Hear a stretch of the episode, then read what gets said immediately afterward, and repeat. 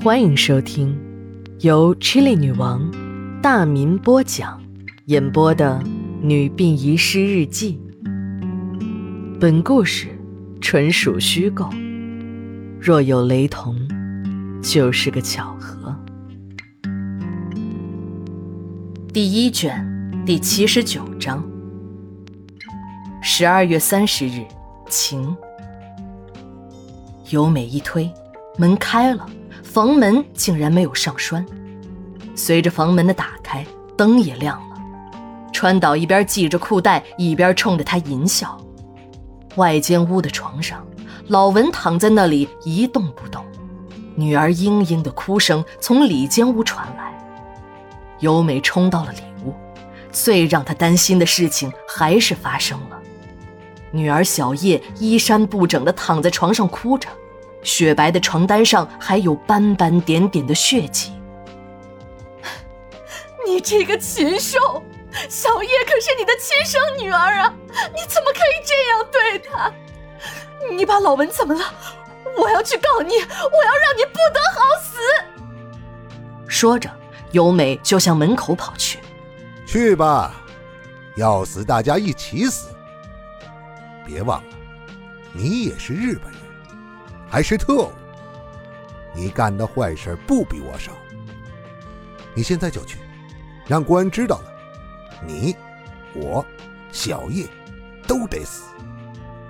大街上抓特务还抓不着，我只是和女儿睡了一晚，你要告发我啊？那女儿就得被枪毙。去呀，我不拦你啊！川岛一脸的无赖相。一点儿也不着急，还一屁股坐在了女儿的床边。由美怔住了，要是真的报官，那一家人都得死。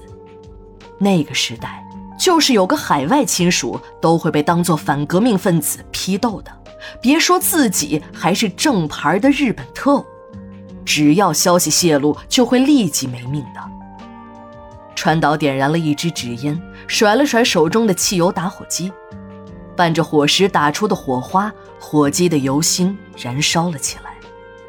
川岛把纸烟凑近了火焰，使劲儿地吸了一口，一股浓重的烟雾从口鼻中喷出，小小的房间里瞬间充满了老旱烟呛人的味道。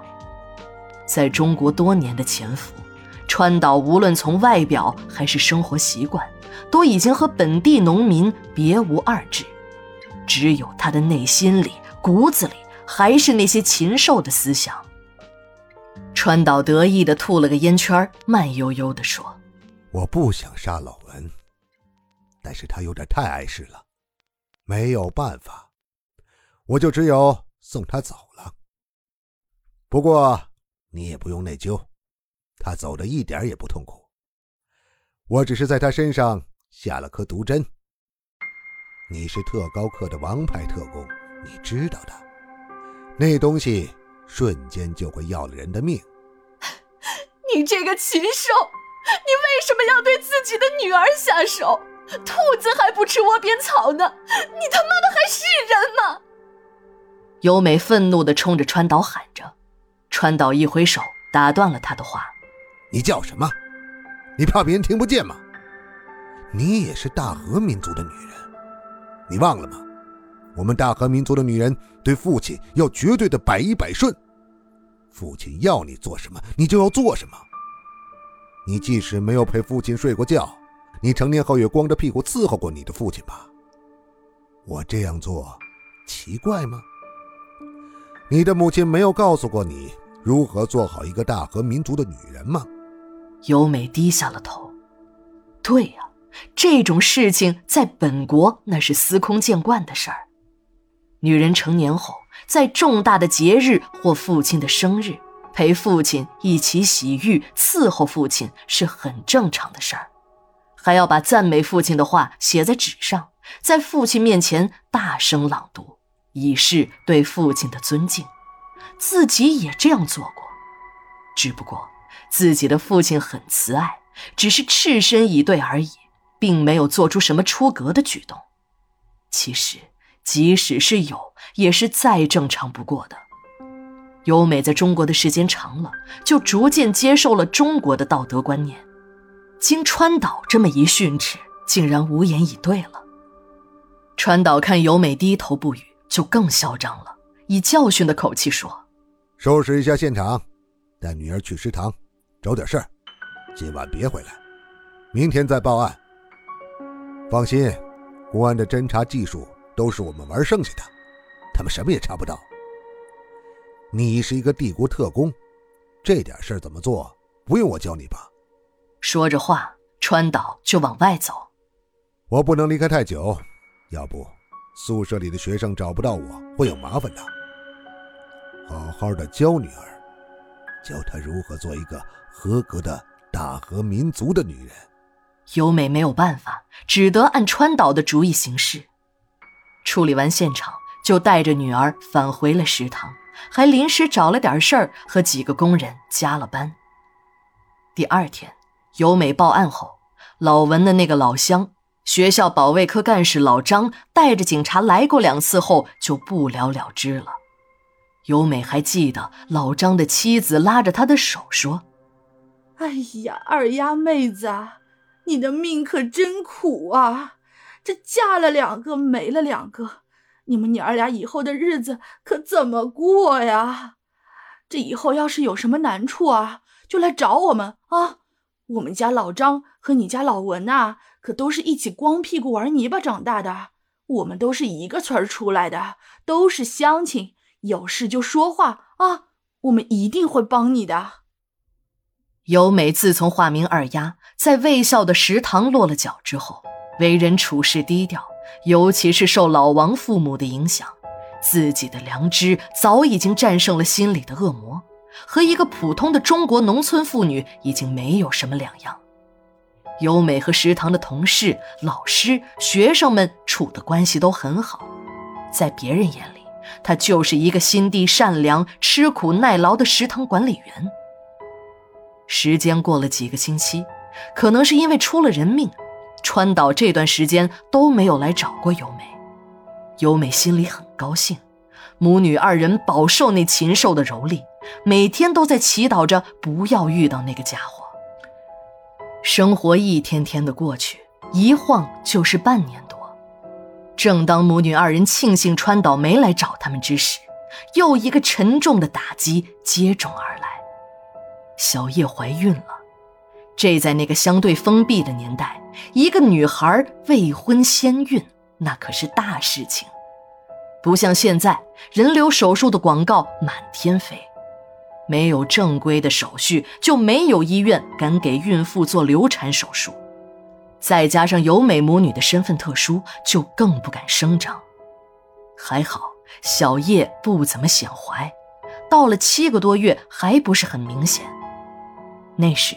小叶还在卫校的附属中学上学，由美怕被老师同学发现，就给她请了病假。不久，小叶生下了一个女婴，女婴很小也很虚弱。由美知道这都是川岛干的好事儿，这种血亲之间的产物，按理说都会有缺陷，活不长。但这个小生命虽然很虚弱，可那口气儿呢，就是不断。还不时的哇哇大哭。这件事儿是绝对不能让外人知道的，要不然就不是拉出去游街那么简单，就连脑袋也保不住了。有没想到过掐死这个女婴，但是好几次都下不了手。自己、女儿还有这个女婴嘴角的两边都各有一颗黑痣，那是由美家族女性的一个标志。自己的母亲和外婆都有，由美知道，就是不掐死这个女婴，也绝对是不能留下的。在一个漆黑的夜晚，由美抱着孩子，一路迷茫地走出了这个城市，直到午夜时分，才不得不停下脚步。实在走不动了，就坐在一个地头休息。正在这时，一个婴儿的哭声引起了他的注意。那是一个包在破衣服里的女婴，一看就知道是刚出生，断开的脐带上血迹还没有干。由美站起身，向田地里望了一眼，一个女人正弯着腰在田里劳作着。由美也不知道自己为什么要那样做，她把两个女婴换了个儿就离开了。她刚走到公路边，就遇到了两个开着吉普车的公安。两个公安看他抱着一个刚出生的孩子，就说：“怎么回事？是不是孩子病了？”看到警察，由美一阵语无伦次，机械的点着头。那两个警察看他着急成那样，还以为孩子有什么危险。就说：“哦，我正好到城里办事，顺路送孩子上医院。”说着就把他推上了车，车子飞一般的就开到了医院的大门口。好心的警察临走时还塞给他二十块钱，说：“大姐，我们还有任务，你快去带孩子看病吧。”说完又把一件旧军装盖在了孩子的身上，这才开车离去。由美趁人不注意，把女婴放在了医院的门口，还把那件旧军装盖在女婴身上，转身匆忙离去。没走多远，就听见后面有人喊：“站住！你的孩子！”由美撒开双腿，一阵狂奔。在奔跑时，她还隐隐的听到了后面有警笛声。已经成了惊弓之鸟的由美一路狂奔，她不敢回家。天快黑时，躲进了火车站，钻进一节运送木材的车皮中。走了一天的路，由美累极了，躺在木材堆中，不知不觉的就睡了过去。等由美醒过来时，火车已经到了另一个城市。她偷偷的从火车上溜了下来，买了两根油条，用报纸包着，一边吃一边在大街上漫无目的的走着。忽然，报纸上的一条消息引起了他的注意：中日邦交正常了，两国已经互派了大使，就在这座城市还派驻了领事。报纸上还配发了照片他仔细地看了看那张照片没错，这个叫松井的领事正是由美的表兄。总算是抓到了一根救命的稻草。由美开始日夜的守候在日本领馆的门口。功夫不负有心人，几天后，由美终于等到了表哥松井。看着表妹落魄成这个样子，松井立即把她藏进了馆里。听松井说，由美才知道，自己的父母都以为自己在中国战死了，还给自己埋了个空坟。两个老人在几年前也已经去世，家里。已经没有别的亲人了，一批批被遣返的战犯和死难者的名单都没有由美。两个老人临终都在想着女儿，念叨着由美的名字。一场不义的战争粉碎了无数家庭团圆的梦。由美想回国的愿望更加强烈了。表哥松井也看出了他的想法，告诉他：最近有一个机会。